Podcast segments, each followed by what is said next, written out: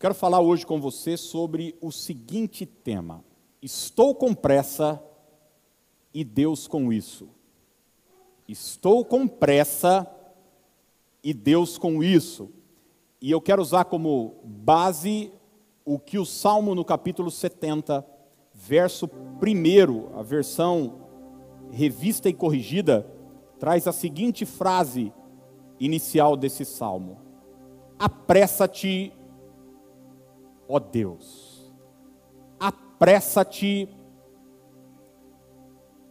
ó Deus. Gente, eu já trabalhei com gente muito estressada, agitada, é, ligada no 220. E é muito difícil trabalhar com gente muito apressada. Mas mais difícil é trabalhar com os tartarugas, né? Eu não, eu não sei se você já trabalhou ou convive, de repente você tem em casa um bicho preguiça.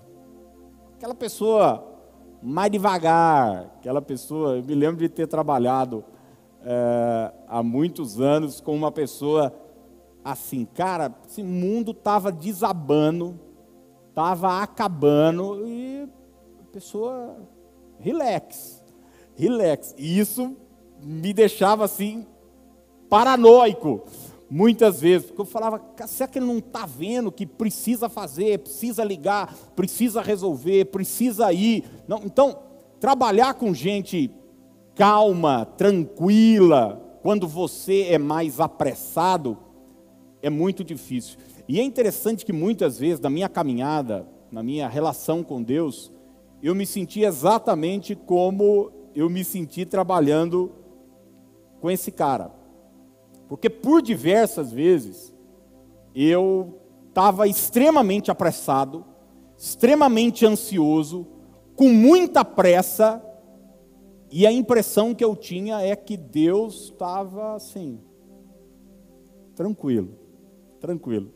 Então, por exemplo, eu tinha um sonho que eu queria realizar, uma promessa, ou algo que eu queria fazer, realizar, poderia ser na minha vida pessoal, ou um avanço na igreja e tal, e eu buscava e eu ia atrás e eu me apressava e eu me estressava e eu às vezes perdia é, noite de sono e eu gastava tempo orando, clamando por isso e o céu em silêncio total. Alguém já viveu essa experiência? Não. De você tá com pressa, você tá preocupado, você tá ansioso e Deus parece indiferente a toda essa agitação sua. É muito comum a gente viver situações como essa. Jesus, por exemplo, em Mateus 8, ele estava no barco com os discípulos. É, os discípulos enfrentam duas tempestades na, nos evangelhos. Uma é relatada em Mateus 14, aquela que Jesus anda sobre as águas, ele está no monte orando e os discípulos estão no meio do mar da Galileia. E há uma primeira tempestade que eles enfrentam, que Mateus capítulo 8 relata. Essa Jesus não está fora do barco, ele está dentro do barco. E você se lembra qual é a cena?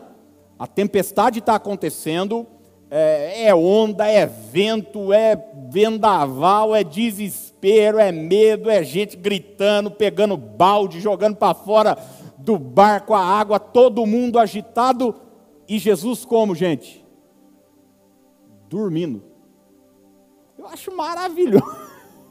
Maravilhoso esse texto. Tanto é que os discípulos chegam para Jesus e diz: Você não se importa que a gente pereça?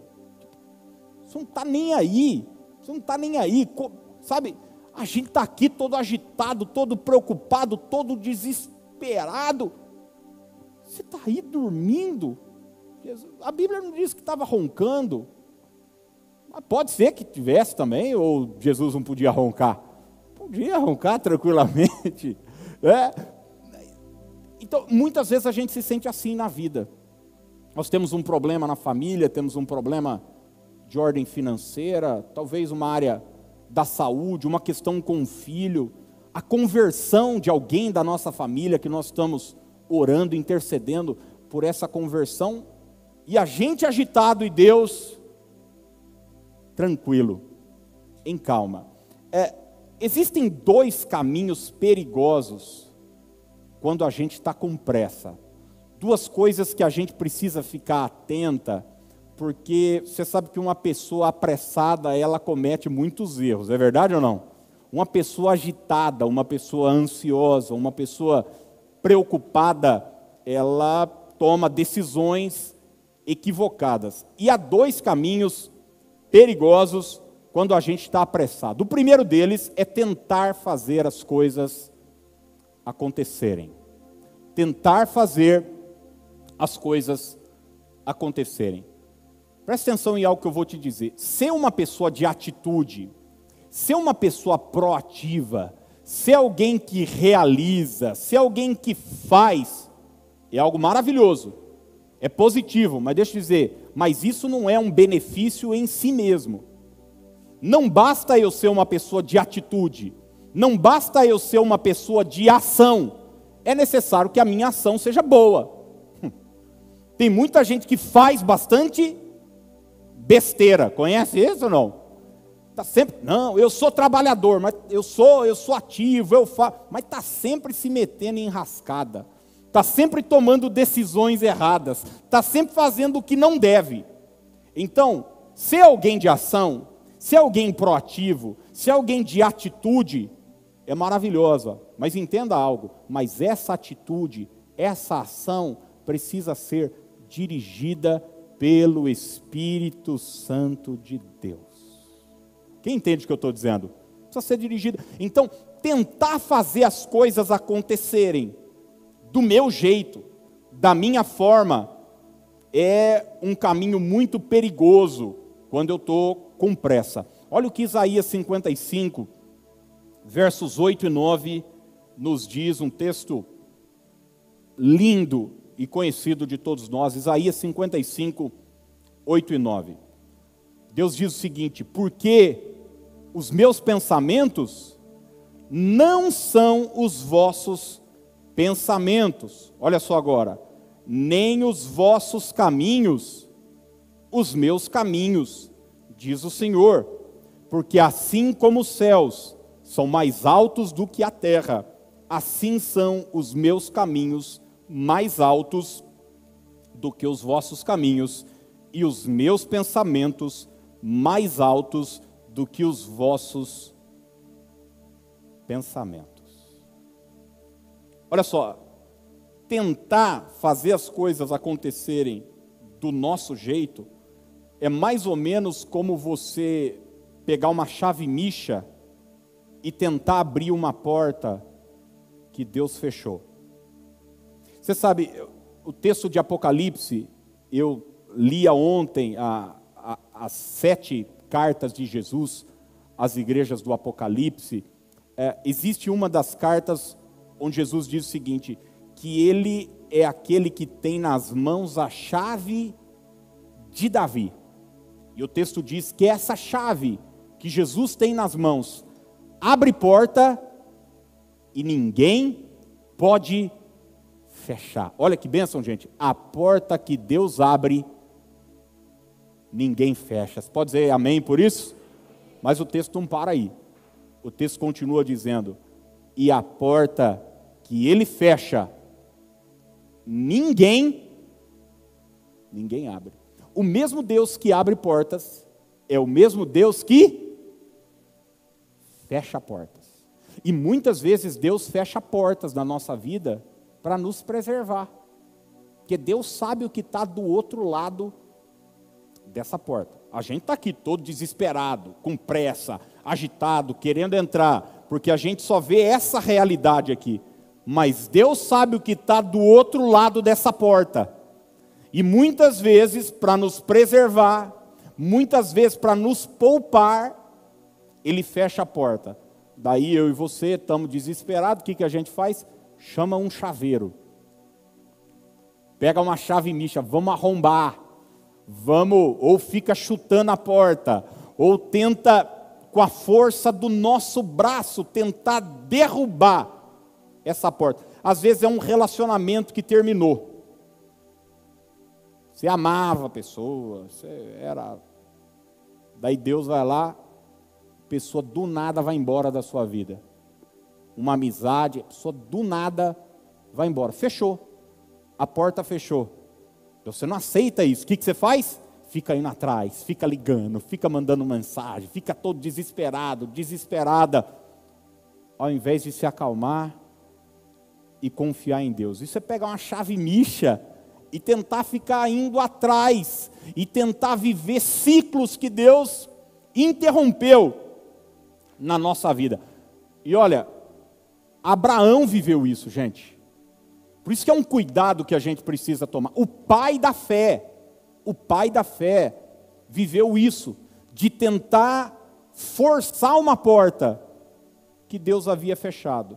Então Deus tinha prometido a Abraão que ele seria pai de uma grande nação. Só que Abraão estava velho, sua esposa estava velha, ela era estéreo, as coisas não aconteciam, os anos estavam se passando, e você imagina como é que está o coração de Abraão. Ele deixou tudo, deixou sua terra, deixou seus parentes, estava sozinho agora, ele e sua véia. Do lado, desculpa as irmãs, é meio chato. Ele e sua senhora, sua coroa, sei lá, eu. E Sara disse que era uma, ó, eu, umas, eu, eu tenho curiosidades quando eu chegar no céu. Muitas, muitas. Você tem também ou não? Uma delas é encontrar Sara e ver que véia que era essa. Porque assim, a Bíblia diz que ela já estava com uns 70 anos e quando Abraão ia chegar numa cidade, ele combinava com Sara o seguinte: eles eram meio irmãos, Abraão e Sara. Eles diziam o seguinte: ó, quando a gente chegar lá, não vamos falar que você é minha esposa, senão os caras vão me matar para ficar com você. Setenta e tantos anos de idade? O que, que é Bruna Lombardi? O que, que é isso? Hã? Numa época que não tinha plástica, botox? É, eu sou doido para conhecer essa velha. Eu quero chegar lá, eu quero, eu quero ver que, que, que mulher que é essa, gente. Hã? E Abraão, só que o nenê não chegava, o filho não vinha. E imagina você como é que está o coração de Abraão. Daí um dia a mesma Sara chega para ele e diz para ele o seguinte: é o seguinte, tenha um filho com Agar. Agar era uma empregada uma egípcia que morava na casa, junto com eles. Quer dizer, Abraão, já que do jeito de Deus não está dando certo, vamos fazer do nosso jeito? Vamos ajudar Deus? Quem já tentou ajudar Deus, gente? Deu certo não?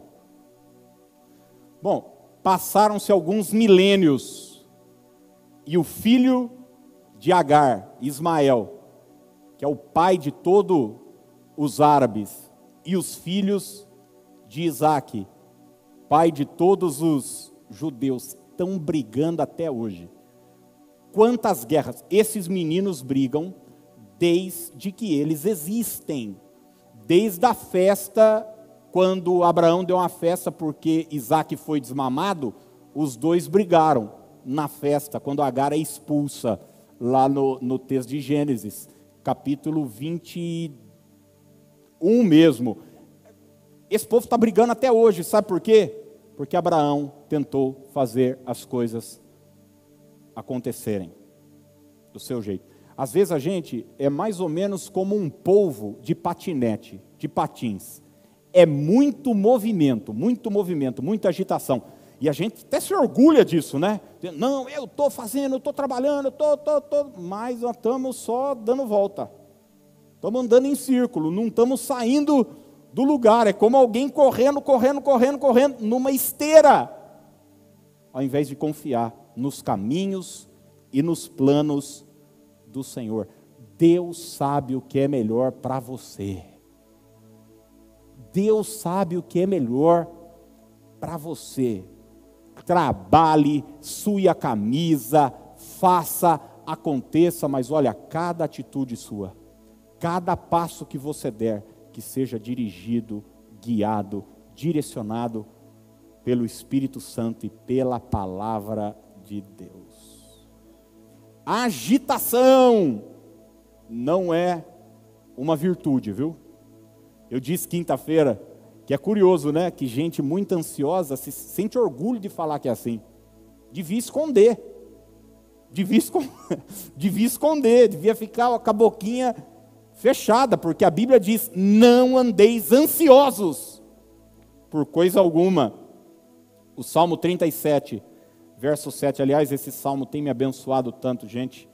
Você quer aprender muito, muito. Eu tô, já preparei uma parte, mas estou preparando uma série de mensagens em cima desse Salmo 37. Gaste tempo nele para você ver. Olha que coisa linda, o verso de número 7. Descanse no Senhor e aguarde por Ele com paciência. Descanse Senhor. Não está pedindo para você ir para casa agora, entrar dentro do quarto, fechar as janelas, botar uma, uma coberta e ficar esperando as coisas caírem do céu. Não é isso. Está falando de uma mentalidade de descanso, de uma atitude de descanso, de tranquilidade.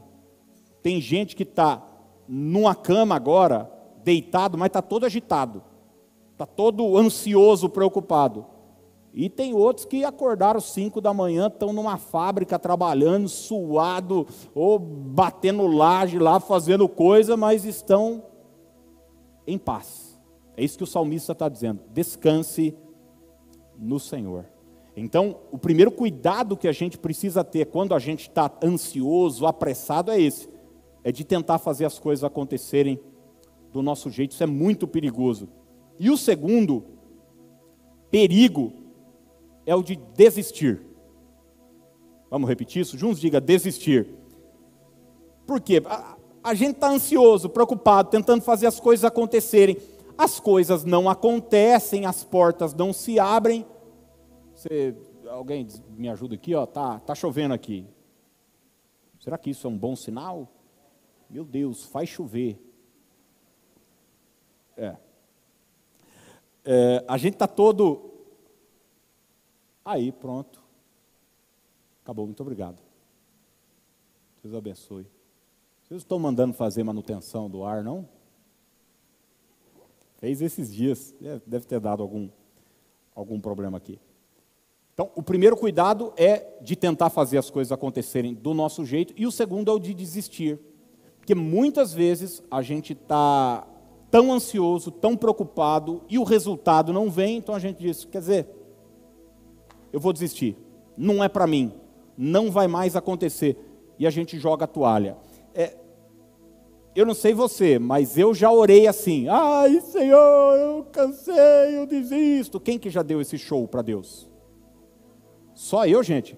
Eu, a Laura. Mas, ah, não, tem mais gente, tem mais gente. É que vocês estavam tímidas.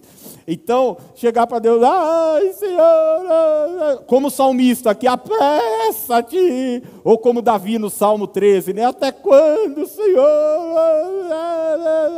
Deixa eu falar uma coisa para você. Deus não vai ter pena de você se orar assim, não. Ai, Deus, eu desisto. Ele diz, não é o melhor caminho. não é o melhor. Isso não vai, sabe? A, a gente precisa. Você está cansado? Não desista, descanse. Eu vou repetir: você está cansado? Não desista. O caminho não é desistir. O caminho é descansar, tomar fôlego e prosseguir a jornada.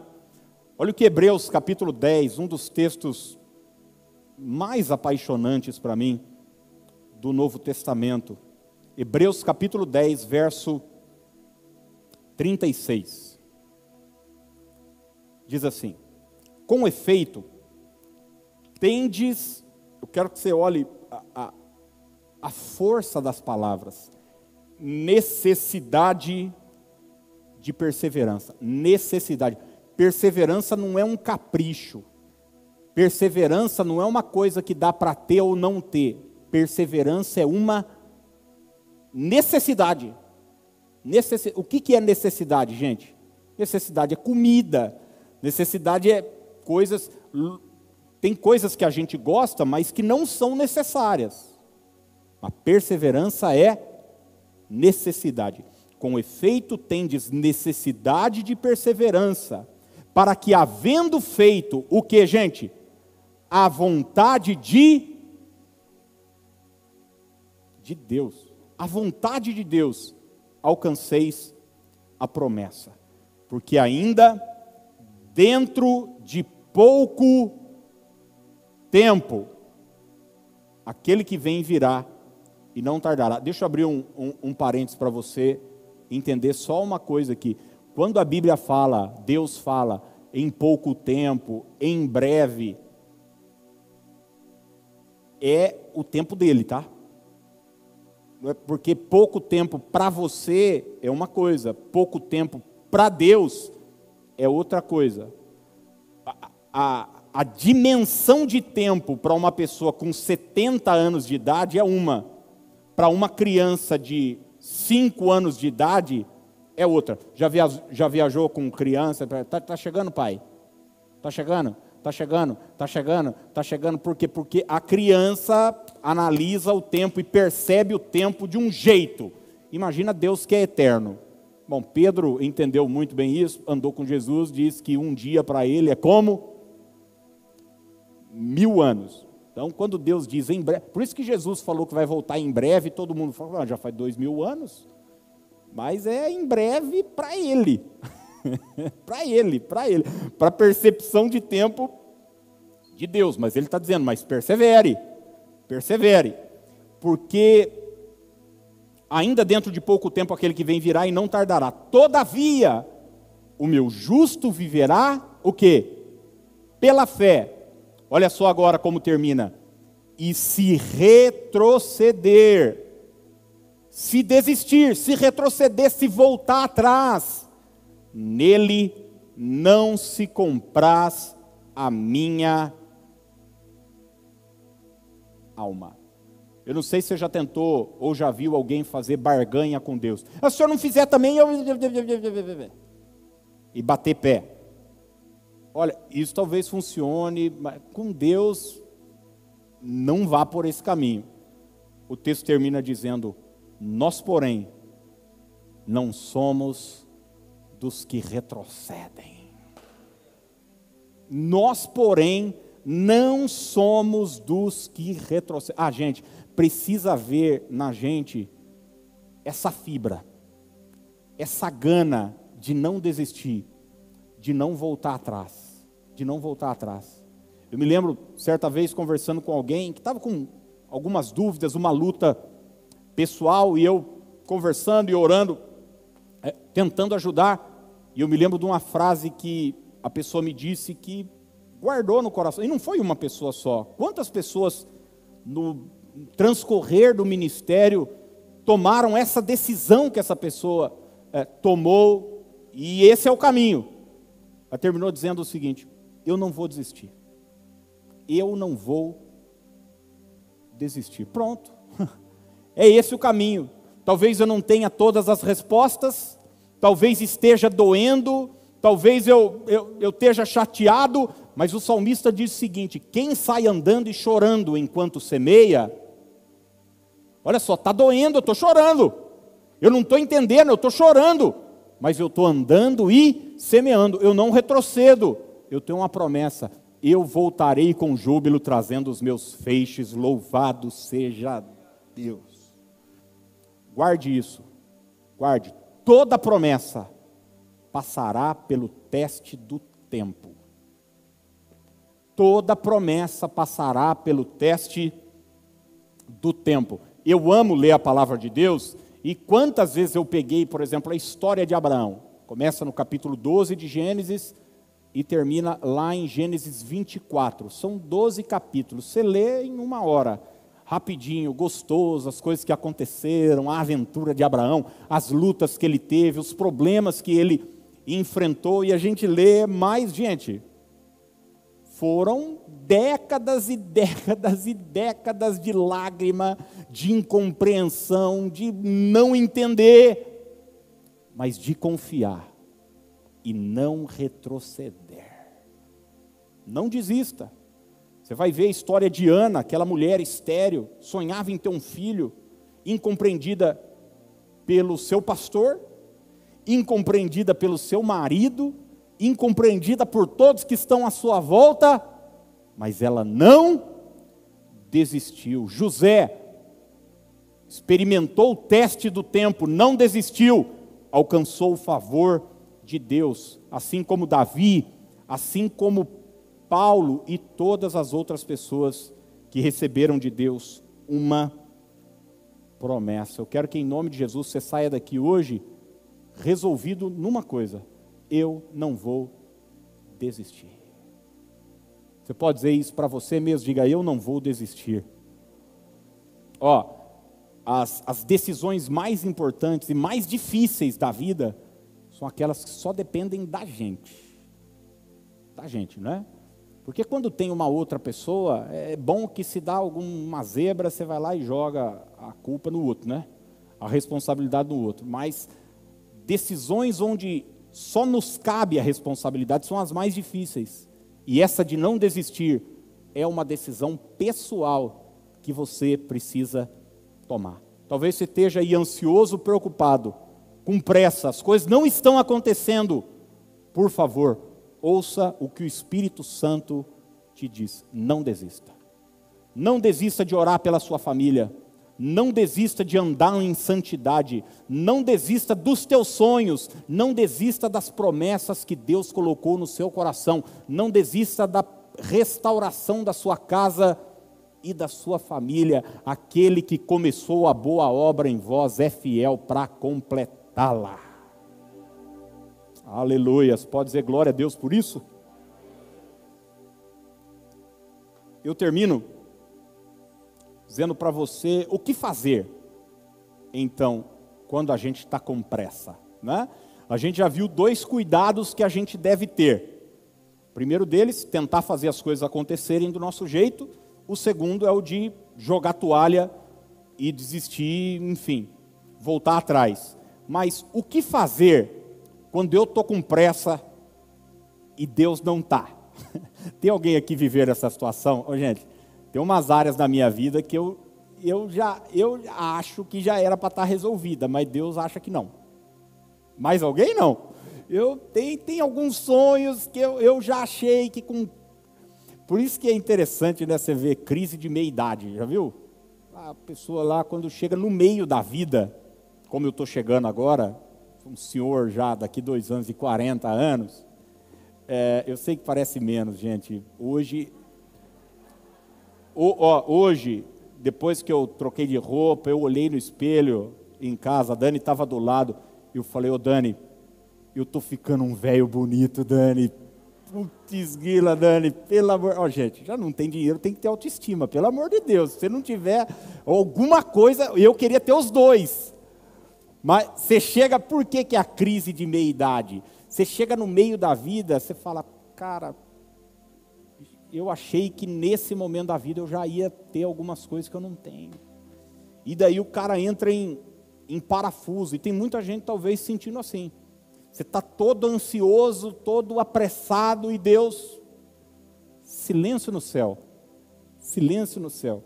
Você achou que sua vida profissional já estaria resolvida e não está? Você achou que sua vida sentimental já estaria resolvida e não está?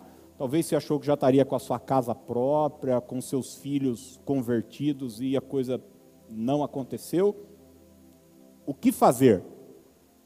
Eu vou falar só uma coisa à noite, eu vou falar as outras duas primeiro lugar, entenda que a sua pressa não pressiona Deus.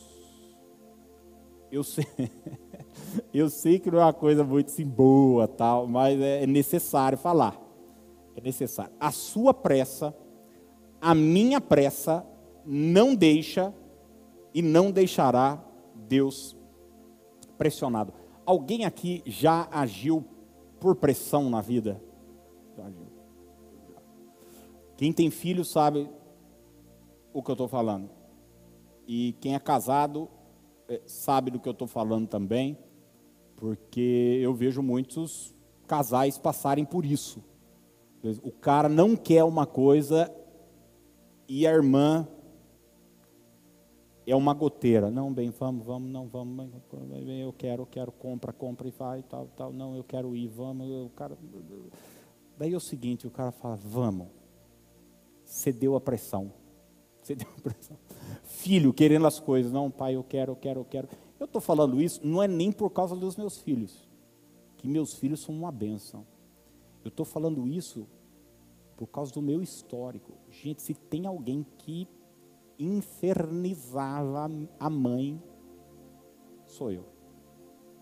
eu e minha mãe cedia. Eu só.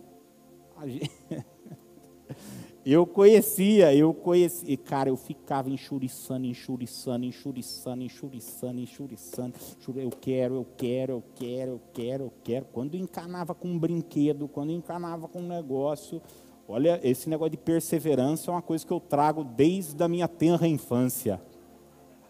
Para não falar chatice, né? Então, assim, a, a gente cede a pressão. Você vê um time de futebol, quando ele tem uma boa campanha, ele tem o prazer de disputar a final do campeonato em casa. E a torcida vai pressionar o adversário, porque viver sob pressão não é fácil. Não é fácil. Muitas vezes a gente cede à pressão. Agora, trago boas notícias para você, ou más notícias, não sei como é que você vai interpretar e resolver isso. Deus não cede à pressão. Deus não cede à pressão. A sua pressa, sua ansiedade, sua preocupação, sua agitação não vai deixar Deus, ah, tá bom, vai. Não. Deus é longânimo. Deus, Deus tem um temperamento assim tranquilo, tranquilo. Você vai ver o exemplo de, de Sansão, né? Sansão tinha o segredo lá dos cabelos e tal. E você sabe por que, que ele conta o segredo para Dalila. Você lembra ou não?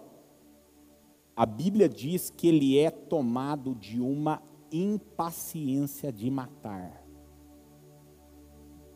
Olha, talvez você tenha uma Dalila na sua casa.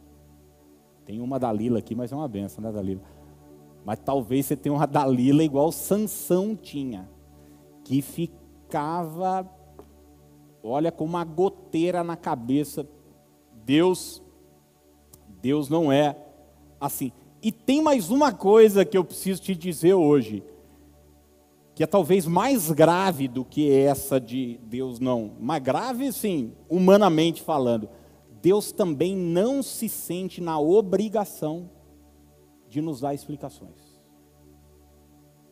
Eu vou repetir. Ele não só se sente pressionado, não se sente pressionado, como ele também não se sente na obrigação de falar, não, olha, você ainda não recebeu isso por causa de. Não. Ele só silencia. Tem um texto de Atos que eu usei para os meus filhos essa semana. Eu falei, ó, a minha resposta vai ser uma resposta bíblica. Eu vou começar a responder com um versículo aqui em casa porque um dos meus filhos queria um negócio lá e queria saber quando é que ia acontecer. Eu falei, por gentileza, Atos 1, 6 e 7. Deles abrir. Eu vou começar só a responder na palavra agora em casa. Então, a, se você chegou hoje aqui também orando, Deus, quando, não sei o que tal. Atos 1, 6 e 7 para você, olha só o que o texto diz. Então, os que estavam reunidos lhe perguntaram: Senhor, é neste tempo que vais restaurar o reino de Israel? É nesse tempo, é agora, quando é que vai ser? Ele lhes respondeu: olha a resposta de Jesus, gente. Não compete a vocês saber os tempos. Imagina eu falando isso para os meus filhos lá em casa. Não, não compete a vocês saber os tempos ou as datas que o Pai estabeleceu pela sua própria autoridade. Gostou da minha resposta para as crianças não? E para você, você gostou dessa resposta? É? Você está como um filho lá, pai, quando, quando, quando que nós vamos? Quando... Não vos compete saber os tempos que o pai determinou pela sua autoridade. é uma forma muito educada de Deus dizer o seguinte: quando vai acontecer, não é da sua conta. Quando vai acontecer, não te diz respeito, eu não vou falar. Eu não vou falar. E você sabe, gente, quando você fala para uma criança, ó, tal dia, acabou. Acabou. Eu tenho três em casa. Eu, acabou. Olha, Deus não deu explicação para Pedro, Tiago, João, para os onze aqui. Acredite no que eu estou dizendo, não é para você que ele vai dar.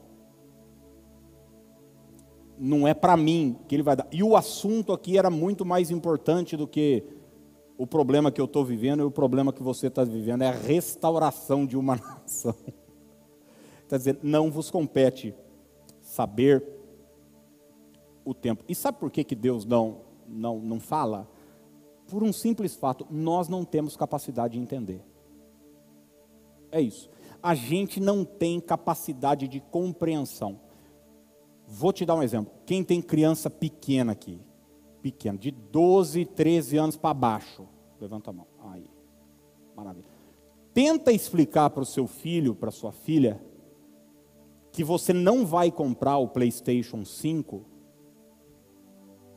porque existem prioridades, existem coisas mais importantes para você. Tenta explicar para um, menino de 8 anos de idade que quer jogar Minecraft.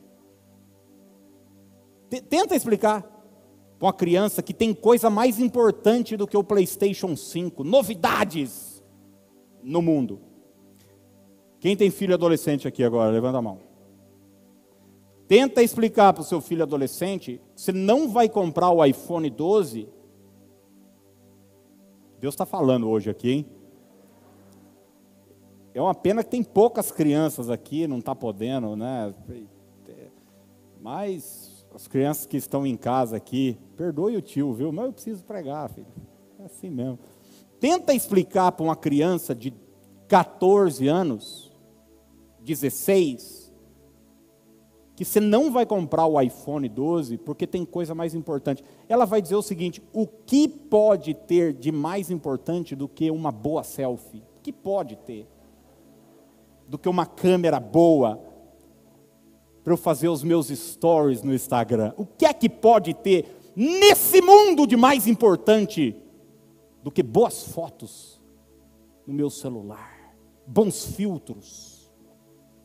Ela não vai entender, não vai. Você vai tentar explicar, ela não vai entender. E é exatamente por isso que Deus não nos dá explicações. Nós não temos capacidade de compreensão, não temos capacidade de compreensão. A sua pressa, a minha pressa, não deixará Deus pressionado em pressa. Eu termino com o Salmo 37, 3, e nós vamos orar. Se o pessoal da música quiser já chegar, por favor, pode chegar. Salmo 37, verso 3. A NVT traz a seguinte tradução: Confie no Senhor e faça o bem. E você viverá seguro na terra e prosperará. Vou repetir. Confie no Senhor e faça o bem. Então, confie em Deus e tenha uma atitude correta. E faça o que é certo. E tenha uma boa atitude Confie em Deus e faça o que você tem que fazer. Se ocupe naquilo que você sabe que precisa fazer. Você entende que existem coisas que você pode fazer e existem coisas que você não pode fazer? Não estão ao seu alcance. Mudar o outro, você não pode. Tentar mexer na cabeça do outro, você não pode. Mudar o passado, você não pode. Controlar o futuro, você não pode. Mudar circunstâncias, você não pode. Mas o que você pode fazer? Confiar no Senhor e fazer o bem. Mas a gente fica tentando mudar todo mundo, a gente fica tentando mudar as eleições dos Estados Unidos, a cabeça do, do. A gente fica tentando controlar o mundo todo e tal. E aquilo que era para a gente se ocupar, a gente não se ocupa. Que é confiar em Deus e fazer o que é certo. Quando você faz isso, você tem sobre si uma promessa: você viverá seguro na terra e prosperará. Tem alguém aqui desejoso de viver isso?